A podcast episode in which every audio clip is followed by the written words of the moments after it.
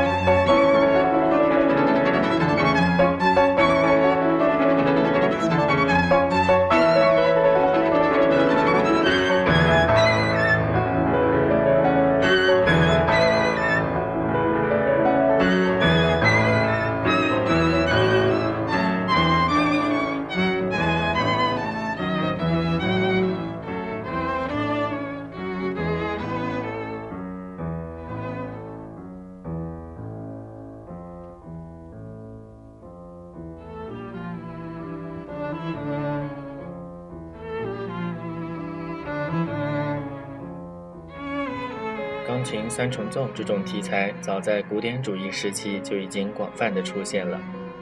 顾名思义，它是钢琴和另外两种乐器所构成的一个室内乐的题材。一般比较经典的搭配是钢琴和小提琴以及大提琴，像今天我们所听到的柴可夫斯基所写的这一首钢琴三重奏就是这样一个组合。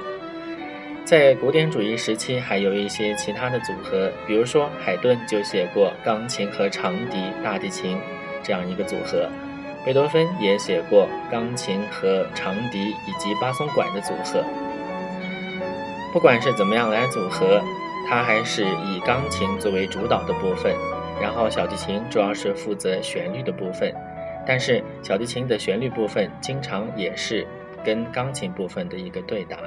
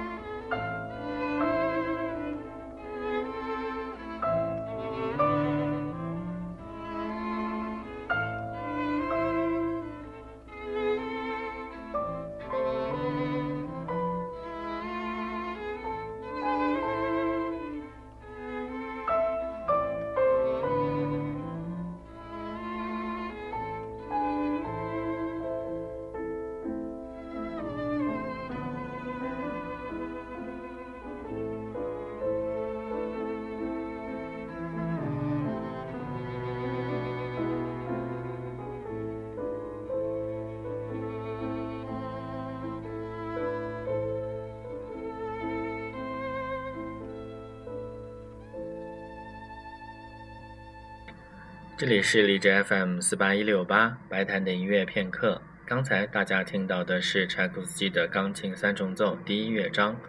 我们下次节目再见。